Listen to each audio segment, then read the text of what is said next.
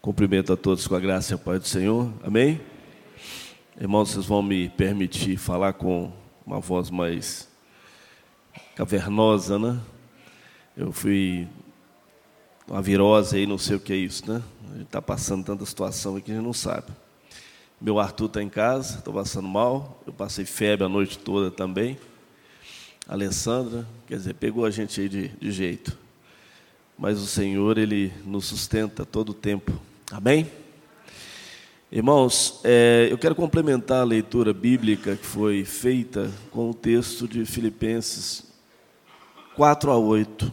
Vou focar nessa passagem e buscando de Filipenses 1, né? Portanto, meus irmãos amados e muito saudosos, minha alegria e coroa. Aqui Paulo tem esses irmãos como alegria e como coroa, coroação algo que ele leva para a eternidade. E a partir do verso 4, alegrai-vos sempre no Senhor, outra vez digo, alegrai-vos, seja a vossa moderação conhecida de todos os homens, perto está o Senhor. Não andeis ansiosos de coisa alguma, e tudo, porém, Sejam conhecidas diante de Deus as vossas petições, pela oração, pela súplica e com ação de graças, e a paz de Deus, que excede todo entendimento, guardará o vosso coração e a vossa mente em Cristo Jesus. Vamos orar mais uma vez. Senhor Deus eterno Pai, usa a minha vida com todas as minhas instrumentalidades, Senhor Deus, com tudo que sou. Cativa, Senhor Deus, ao teu Espírito Santo e fala ao nosso coração de forma profunda essa manhã. É a oração que nós fazemos, perdão os nossos pecados em nome de Jesus. Amém. Irmãos, a característica relevante dessa carta é que ela foi escrita por um homem que estava em prisão. Ele não estava tranquilo, ele não estava é, numa, numa situação em que ele poderia dizer: estou sem problema. Ele estava em prisão. O apóstolo também escreve a uma igreja que estava sofrendo perseguições. Você vê a carta de Filipenses, capítulo 1, verso 27 a 30, fala sobre essas perseguições que a igreja sofria. É, apóstolo Paulo não fala uma igreja que estava em bonança plena, em tranquilidade e paz. A igreja também precisava ser alertada sobre perigos de falsos ensinamentos. Né? capítulo 3, verso 2 a 21 ele explana sobre esses falsos ensinamentos que já tentava assaltar a igreja da verdade plena de Deus. Ou seja, o contexto aqui não é de tranquilidade, o contexto não é de falta do que se preocupar. Mas Paulo ele fala sobre essa questão da pré-ocupação, estar pré-ocupado. E ele nos dá também é, o caminho a qual a gente poder fluir na alegria do Senhor. A alegria do Senhor, meus irmãos, transcende o nosso estado, transcende aquilo que nós vivemos, transcende circunstância, transcende aquilo que você acha que, olha, o que está me afetando é, determina a minha alegria. O que eu faço determina a minha alegria. A alegria do Senhor está muito além disso, das nossas sensibilidades. Não é? E aqui eu quero colocar para você quantas preocupações os filipenses estavam passando. Está diferente na sua vida hoje? Essas preocupações? A sua vida está refletindo a alegria do Senhor? As preocupações estão te, lhe tirando essa alegria, essa perspectiva futura, a esperança futura num Cristo que vai lhe levar para o céu, para estar com Ele. Eu vou abordar aqui as compreensões de Paulo a respeito dessas questões e como enfrentar essas pré-ocupações. Você colocar coisas antes de se ocupar com aquilo que é do Senhor é, compreender que as preocupações da vida não devem nos afastar dos motivos de alegria que temos no Senhor. Olha só. Com todas essas narrativas de Filipenses, desde o primeiro capítulo até o, o quarto, ele diz no verso 4: Alegrai-vos sempre no Senhor. Outra vez digo: alegrai-vos. ele enfatiza essa, com certeza, ele, ele novamente exorta: alegrai-vos. Outra vez digo, alegrai-vos. Por quê? Porque você vai ter N motivos para não se alegrar.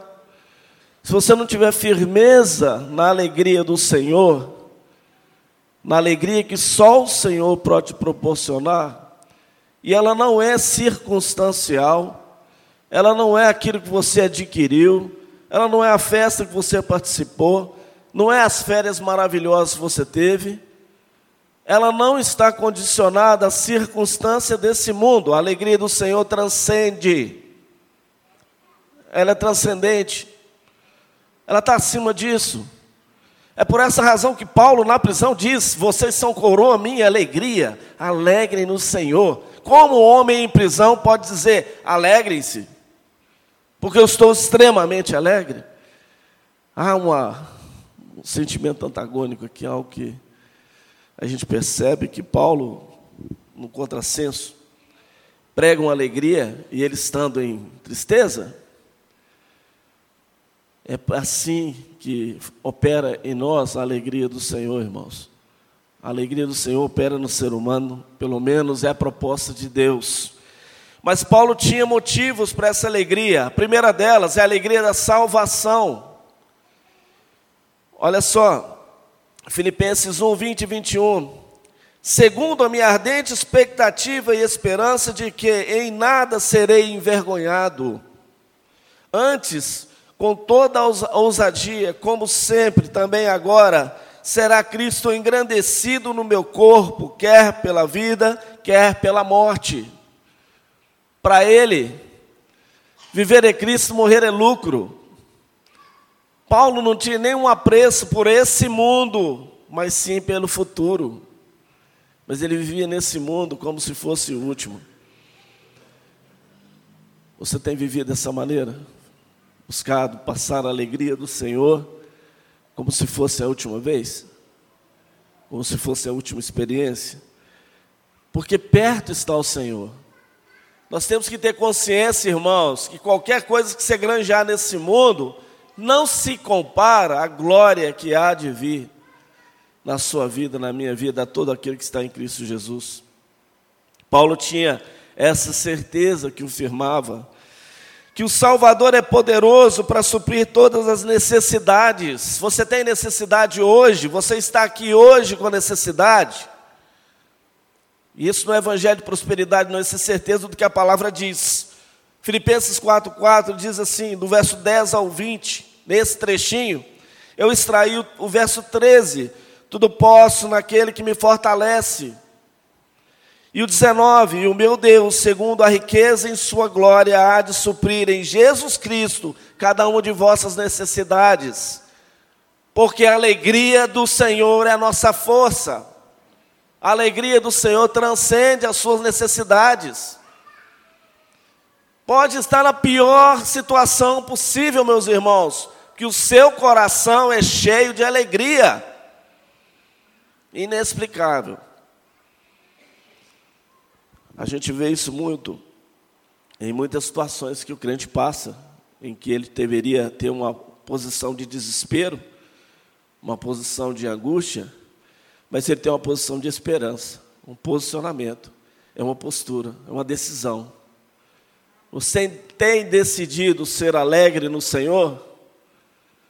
Porque seu coração, na dificuldade, não quer alegria, não. Não quer contradizer isso, não. O seu coração quer, é dizer, se rasgar completo, o seu coração não quer aceitar muitas vezes as situações, o seu coração muitas vezes quer contradizer a alegria que o Senhor lhe dá todo o tempo. Terceira ideia de Paulo, motivos para Paulo compreender que as preocupações não devem ser motivo para afastar a alegria do Senhor da sua vida. Esperança de viver eternamente com o Senhor. Filipenses 3, no verso 20 e 21, Pois a nossa pátria está nos céus, de onde também aguardamos o Salvador, o Senhor Jesus Cristo, a qual transformará o nosso corpo de humilhação, nossa senhora, de humilhação para ser igual ao corpo da sua glória, segundo a eficácia do poder que ele tem, de até subordinar a si todas as coisas. O Senhor está no controle todo o tempo sobre a sua vida, mesmo que você não queira aceitar isso, mesmo que a situação na sua vida esteja tão contraditória de uma vida abundante, de uma vida maravilhosa, mas o Senhor tem todo o domínio e todo o poder. Reino de Deus é domínio de Deus sobre a terra, todo o tempo. Quando você acha que Deus te esqueceu, muitas vezes, nós passamos essa leviandade na nossa cabeça de achar que Deus esquece alguém. Mas às vezes a situação está tão apertada que você fala, Deus parece que se esqueceu de mim. Não, meu querido, é você que não entendeu, não transcendeu a alegria do Senhor. Não chegou a esse estágio de compreender que a alegria do Senhor é a sua força. Quando nós estamos falando aqui, eu achei interessante, eu acho que eu vou falar isso umas duas vezes aqui. Missões mundiais, normalmente, nos remetia a Mateus 28, falando sobre os confins da terra, algum versículo que nos remetia a ir aos campos. Eu achei interessante esse ano que o tema veio tratando a gente, tratando a minha alegria. Porque se você não tiver alegria no Senhor, como você vai tratar as três situações? Primeira, posição do crente junto a missões mundiais, oração. A segunda, sustento. E a terceira e mais gloriosa delas, o envio, ou ser o próprio enviado, eis-me aqui, responder. Nós sabemos missões mundiais com fins da terra são pessoas tiradas especificamente para situações muitas vezes de risco para o mundo afora. Mas como você vai atender um chamado mínimo da oração se você não tem alegria? Como você vai tratar as pessoas aqui em seu redor se você não tem alegria do Senhor? Porque a alegria do mundo, meu querido, a alegria do evento, a alegria, a alegria da situação circunstancial, ela é passageira. Ela vem e vai embora. A única que fica é a alegria do Senhor, que na dificuldade está com você, é na perda do ente querido está com você, Enche o seu coração de alegria, mesmo sabendo que você não vai ter aquela pessoa do seu lado. E eu vou, vou citar aqui a irmã Marinês, em acordo com ela, inclusive eu vim escrevendo esse texto. E esse texto, essa, essa, essa palavra ministrada, Deus me trazia sempre em mente um abraço que ela me deu lá no CCI, fevereiro. E ela veio e falou: Olha, quanto o irmão Valmir gostaria de estar aqui conosco. Mas aprove Deus levá-lo. Né? Mas o abraço que ela me deu e o choro que ela esboçou me trouxe tanta alegria, tanta alegria que você não imagina. E ela estava alegre porque ele está à frente de nós. Cada dia que nós passamos, para quem perde alguém para Cristo Jesus, cada dia que passa é um dia a menos para a gente se encontrar com essa pessoa. Cada dia que passa, nós estamos mais próximos dele. Seja morrendo aqui nessa vida, fisicamente, ou sendo levado aos céus, através da volta de Cristo. É? Mas eu vi nela a alegria do Senhor, que mesmo na saudade, na adversidade, mesmo na situação complicada, o coração dela se enchia de alegria. Porque sabia que ele estava num lugar excelente preparado por Deus no gozo do Senhor. É essa alegria que nós estamos falando, que transcende a circunstância. Olhar, fosse olhar o coração. Paulo também tinha aqui fundamentada nessa ideia de não permitir que as preocupações roubassem essa alegria do Senhor. Que por meio da oração em todo o tempo, o crente tem acesso ao trono da graça de Deus. Aqui nós temos Filipenses 4, 6. Não andeis ansiosos com coisa alguma, em tudo, porém, sejam conhecidas diante de Deus as vossas petições pela oração com ação de graças. Irmãos, Deus sabe o que você precisa. Deus sabe em detalhes. E Deus supre as suas necessidades. Mas Ele quer saber de você. Ele quer saber da sua boca. Você sabe por quê? Que a partir do momento que você verbaliza isso para ele, você tem a consciência e você faz produzir, porque palavras têm poder. Na presença dele, a consciência e a nossa verbalização faz as coisas acontecerem. Você está consciente que você precisa melhorar, você está consciente que você precisa buscar mais alegria do Senhor, e você verbalizar isso para Deus, nunca peça nada que está no coração de Deus, porque Ele vai enviar, Ele vai lhe dar. Faça o contrário, tá? Eu falo que nunca peça nada, porque você vai pedir e Ele vai enviar. E qual a resposta que você tem para dar a Deus? Você quer a alegria do Senhor? Você quer paciência? Você quer mansidão? Quer domínio próprio? Quer fruto espiritual? Deus vai permitir que você exercite isso. Por isso que nós glorificamos a Deus também nas lutas e nas nossas provações, porque são o moldar de Deus, o trabalhar de Deus em nossa vida. Nunca maldiga, de maneira alguma, uma situação que você passa, um aperreio qualquer. Porque é o Senhor tentando trabalhar na sua vida, fazer com que você compreenda qual o propósito dele na sua vida, para que ele possa te mostrar qual é a alegria dele de forma plena. Nós nunca devemos permitir que a preocupação nos arranque a esperança num Deus Altíssimo. Olha só, seja, o verso 5, seja a vossa moderação conhecida de todos os homens, perto está o Senhor. Gente, eu não tenho dúvida disso, ninguém tem, teólogo nenhum tem, nenhum estudioso do assunto escatológico tem. Perto está o Senhor. O quão perto, o quão longe, não cabe a nós, mas perto está o Senhor. Ele já faz se manifestar a glória dele. Em todo o tempo a gente percebe o movimento do Senhor para tentar trazer você para a centralidade da vontade dEle. Devemos sempre ter em mente que o Senhor está prestes a vir.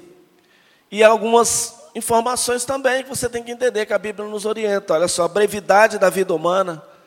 Salmo 90 fala sobre isso, verso 10, Salmo 103. Os anos dos homens são 70 e vindo depois disso enfado e cansaço. A vida do homem é como a relva do campo que vem e logo depois desaparece. Quantas informações sobre a nossa brevidade, a brevidade da existência do ser humano. Faça o que você tem que fazer agora, tome ação. Busque a alegria do Senhor, transcenda na sua vida. Não viva uma vida medíocre nessa área. Tendo alegria só nas coisas, nos acontecimentos, nas circunstâncias. É errado, gente, ter alegria? Não. De maneira alguma. Uma conquista de uma casa, um filho que passa na faculdade, mas acima de tudo, a nossa maior alegria está aqui. O Senhor conduz todas as coisas. Até na perda do ente querido. A dor maior que a gente sente muitas vezes. Deus está no controle.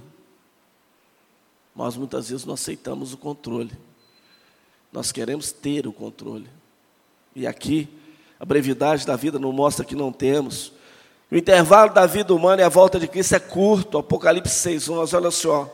E então cada um deles foi dada a vestidura branca, e disseram que repousassem ainda por pouco tempo, até que também se completasse o número dos seus conservos, dos seus irmãos, que iam ser mortos como igualmente eles foram.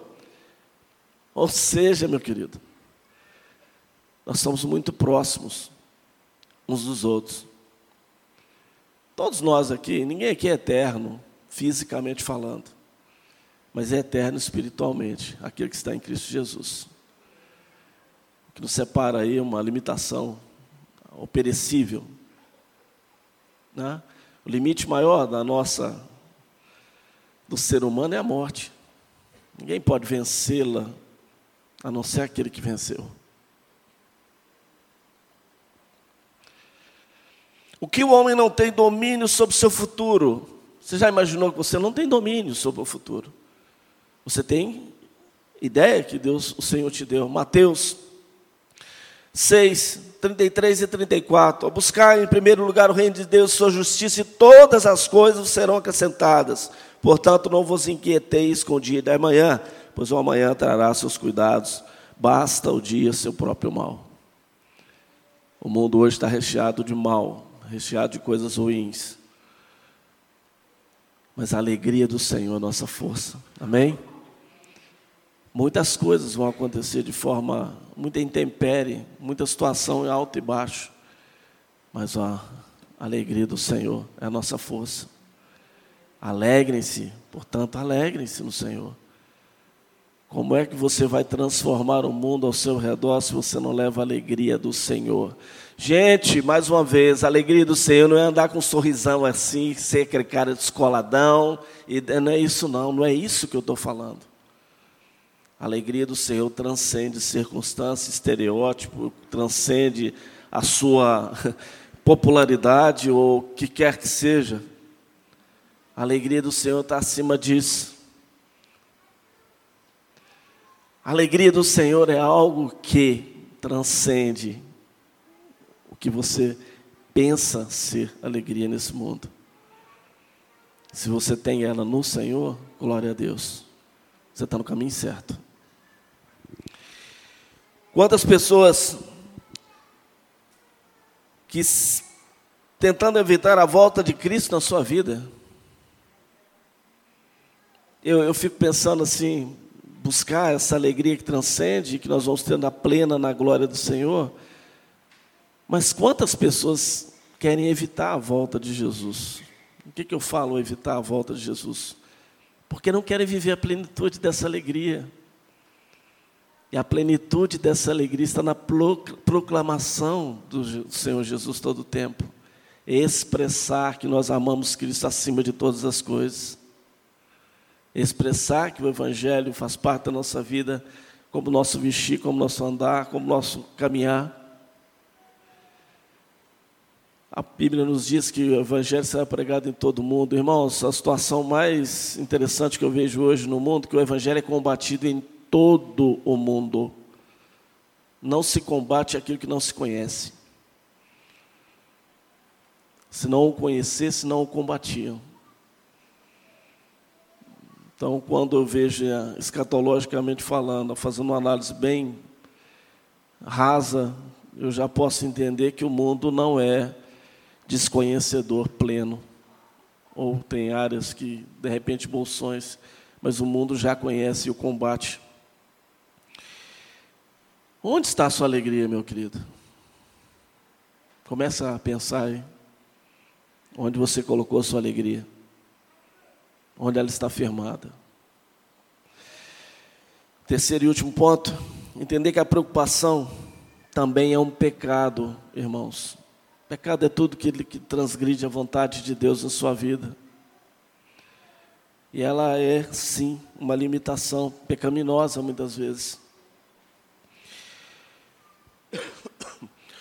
Nós, às vezes, nos preocupamos de uma forma tal, a ponto de perdermos o foco da nossa missão maior diante de Deus, que é proclamar o Evangelho em todo o tempo. O verso 6 diz assim: Não andeis ansiosos de coisa alguma. Por que a gente fica ansioso? Porque a gente fica preocupado a ponto de não fazer a obra de Deus a ponto de não vir à igreja muitas vezes, a ponto de não ir a um pequeno grupo. Ah, hoje minha cabeça está muito cheia, não vou lá não. Teria que ser o contrário. Eu estou em prisão, mas eu vou lá glorificar e testemunhar que a alegria do Senhor é a minha força. Por que, que não é o contrário? Porque o nosso coração é enganoso. Nosso desejo é, muitas vezes, se rasgar. Não confiar num Deus que pode nos livrar de todas as coisas. A palavra preocupação significa no grego mente dividida. Preocupação, eu já, olha, antes de me ocupar de algo, eu já me pré-ocupo. Mente dividida. O que você tem se preocupado? a ponto de a ocupação de Deus na sua vida maior não fazer sentido. A primeira ocupação que Deus fala, alegrem-se. Outra vez digo, alegrem-se. E essa alegria, mais uma vez eu digo para você, não é sorrisão e ser o cara descolado, não. É você estar sempre pronto a perceber o movimento de Deus na sua vida. Sempre pronto a testemunhar, sempre pronto a fazer a vontade plena e soberana de Deus. A aflição excessiva com o futuro e com as coisas que impedem as pessoas de cumprir responsabilidades bíblicas. O pecado está residindo nessa questão. Você deixa de fazer aquilo que Deus determinou que fizesse para você se preocupar com coisas que não são para o reino de Deus, não são para glorificar o Senhor de forma plena. A preocupação não é produtiva. Muita gente paralisada porque se preocupou de coisas que não tem nada a ver com o reino. Obscurece a visão, fecha com uma névoa intransponível muitas vezes. Você não consegue enxergar futuro, esperança. Controla o seu pensamento. Você pensa na situação que você vive. Gente, se Paulo fosse pensar nas prisões dele, como é que esse cara conseguiu escrever o que escreveu? A maioria das cartas. Foi perseguindo, fugindo, andando. Como? Se esse homem não transcendia para as asas do Senhor, como águia subisse aos céus, talvez entendesse coisas que a gente não compreendeu? Se ele não transcendesse nessa alegria plena e soberana do Senhor. A narrativa de Paulo, em muitas das cartas, nos traz uma paz tão grande, um homem com a confiança tão grande, né? Preocupação rouba o tempo. Você está tendo tempo ou você está vivendo preocupado com o tempo? A ponto de não ter espaço nenhum para atividade nenhuma ligada ao Senhor. A sua agenda está lotada? Como é que está? A alegria do Senhor se foi?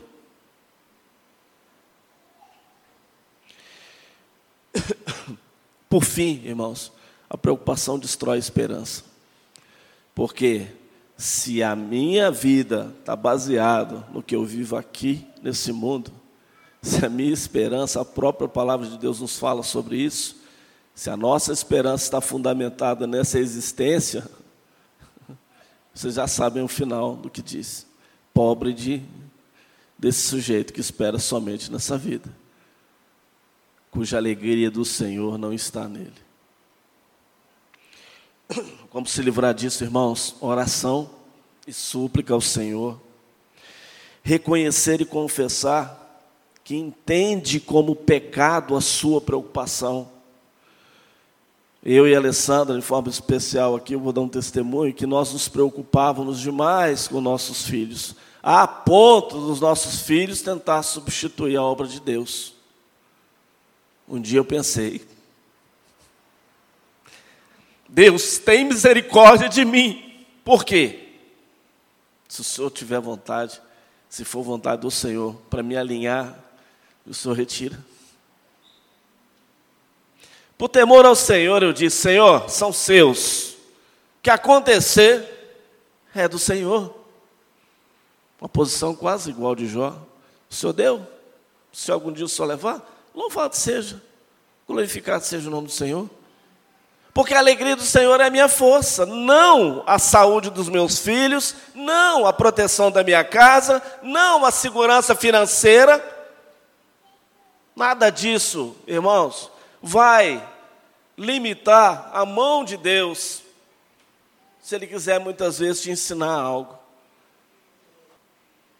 E às vezes a gente, toda prova que vem sobre o ser humano, a proposta de Deus é que você seja aprovado e não reprovado. Por isso glorifica o Senhor. Agradecer a Deus pelos seus propósitos nas provações e problemas e buscar levar cativos os pensamentos somente naquilo que agrada ao Senhor. O verso 8 diz assim: Finalmente, irmãos, tudo que é verdadeiro, tudo que é respeitável, tudo que é justo, tudo que é puro, tudo que é amável, tudo que é de boa fama, se alguma virtude há e se algum louvor existe, seja isso que o ocupe o vosso pensamento. Seja isso que seja a sua preocupação. Nós temos que inverter. Colocar esses valores, essas ideias, esse fruto espiritual como sendo a nossa pré-disposição, pré-ocupação, pré-estabelecimento do que eu vou viver. Por que, que nós invertemos coisas fúteis e inúteis que não levam você para a alegria do Senhor? de forma plena. Por que, que nós fazemos isso? Nós temos que buscar sempre, irmãos. A alegria do Senhor não é produto humano, mas e nem de performance de quem quer que seja. A alegria do Senhor é fruto de uma certeza absoluta da soberania e domínio dele sobre a vida da gente. Amém? Nós temos que ter isso como verdade absoluta em nossa vida. Transformar o mundo com a alegria de, de Jesus, não se faz isso sem tê-la. Você nunca pode dar a alguém o que você não tem. Por mais que você se esforce. Porque as pessoas vão ver de que forma você reage na adversidade. As pessoas vão ver de que forma você encara a situação de risco as perseguições, as lutas. E o testemunho nesse tempo que nós estamos vivendo está cada dia mais se afunilando, cada dia mais se estreitando. O Brasil é um país, se for comparar em liberdade religiosa, um oásis. Você pode colocar um caminhão de Bíblia e andar na rua distribuindo, que ninguém vai te prender, vai fazer nada. Agora vai fazer isso no Irã, na cortina de ferro, na China.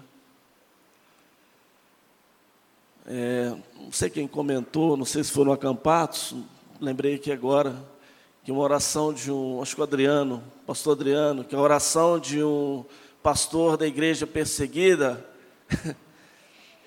é que a perseguição viesse sobre o Brasil, sobre a igreja brasileira.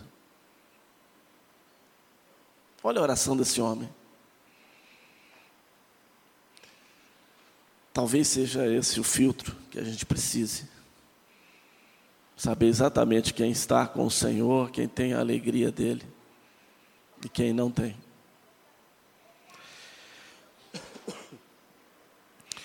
Maior do que a alegria do Senhor, a tradução mais perfeita da alegria do Senhor, meus irmãos, está numa coisa: vidas alcançadas por Cristo utilizando a sua vida, a minha vida, a nossa, em oração, em sustento e em envio. Missões mundiais é um chamado à reflexão pessoal do tempo em que nós vivemos. Me parece, esse tema, ele não nos lançou para ir até lá. Me parece que a missão mundial está do nosso lado. Veio tratar a nossa vida de forma soberana. Eu deixo para você, como encerramento, onde está baseado a sua alegria? Nas coisas, nas circunstâncias? Ou até em pessoas? Ou está baseado na alegria do Senhor? Alegre-se, portanto, alegre-se.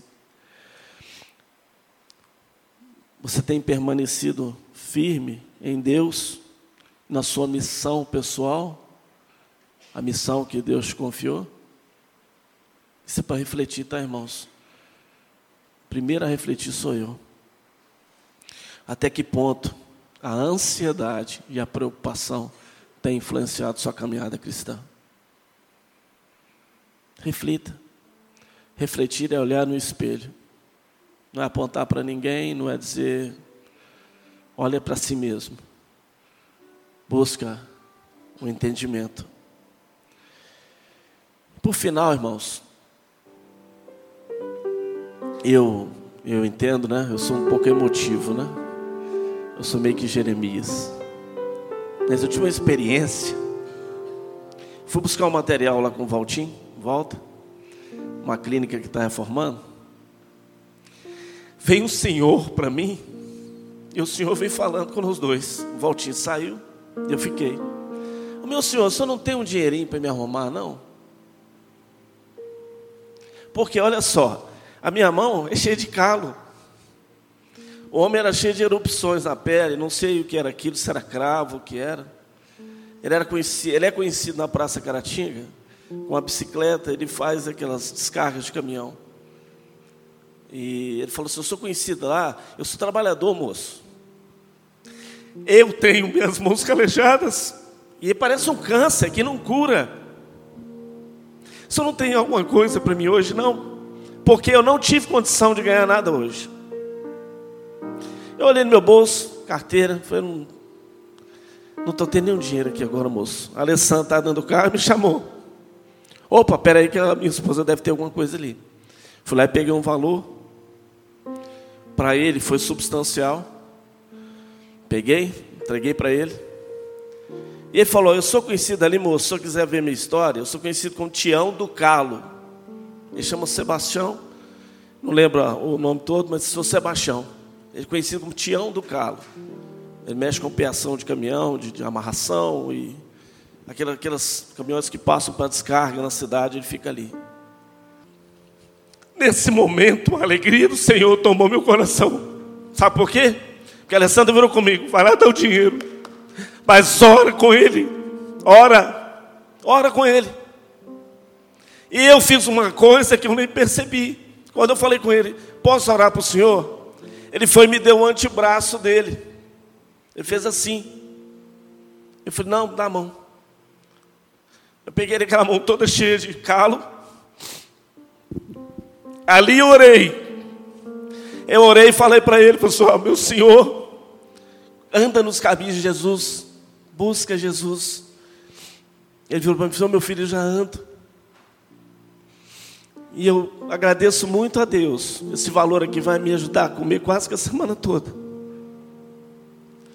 Mas o que mais eu gostei aqui, meu Senhor, foi que o Senhor pegou na minha mão. As pessoas não pegam na minha mão. As pessoas não se aproximam de mim. Elas não me abraçam. O Senhor me abraçou. E a lágrima correu. E eu falo para você, quando eu estou chorando aqui, não é emoção barata que eu estou querendo vender para vocês, não. Eu estou falando de algo que a alegria do Senhor tomou meu coração. A alegria do Senhor tomou meu coração. A gente tem que compreender o que é verdadeiramente a alegria do Senhor. E esse testemunho emocionado aqui, irmãos, porque até agora eu me alegro. Até agora a alegria do Senhor tomou meu coração. Porque ele saiu chorando. Obrigado, Senhor. Ele falou: Obrigado, Senhor. Porque um filho dele, muitas vezes relapso, muitas vezes preocupado com coisas, se preocupou com a vida dele. E falou uma palavra profunda de Deus para ele. Olha, peça a Deus, para Deus te dar experiências com a alegria dele. Saia daqui Busca a experiência com o Senhor. Ela virá no momento que você não espera, que você nem percebe. Deus vai estar te usando de forma profunda, de forma eficaz, fazendo diferença no mundo mal. No mundo que muitas vezes nós não temos controle sobre ele. No que acontece conosco, mas Deus tem. Deus é soberano e fiel. Vamos orar ao Senhor. Feche seus olhos.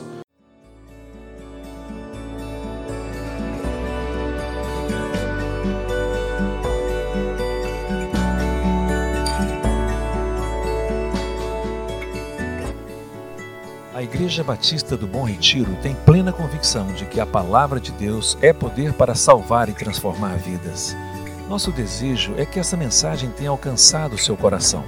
Para saber mais sobre quem somos e em quem acreditamos, acesse ibbrpatinga.com.br.